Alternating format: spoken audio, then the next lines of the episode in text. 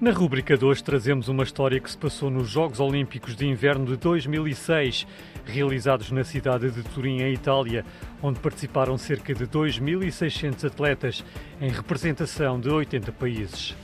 No ski cross-country, velocidade por equipas, Sarah Runner liderava a equipa do Canadá quando o seu bastão esquerdo se partiu. Tudo indicava que a corrida estaria perdida, mas algo verdadeiramente inédito aconteceu.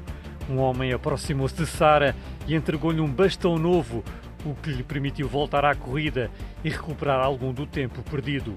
No final, a equipa canadiana ficou em segundo lugar, sagrando-se vice-campeã olímpica e ganhando a medalha de prata. Apurada a identidade do homem, constatou-se ser Bjornar Akensmoen, nada mais, nada menos que o treinador da equipa da Noruega, a qual, ultrapassada pela canadiana, acabou por terminar em quarto lugar, ficando, portanto, fora do pódio. Com este gesto, Akensmoen tornou-se imediatamente num herói do Canadá e do mundo olímpico.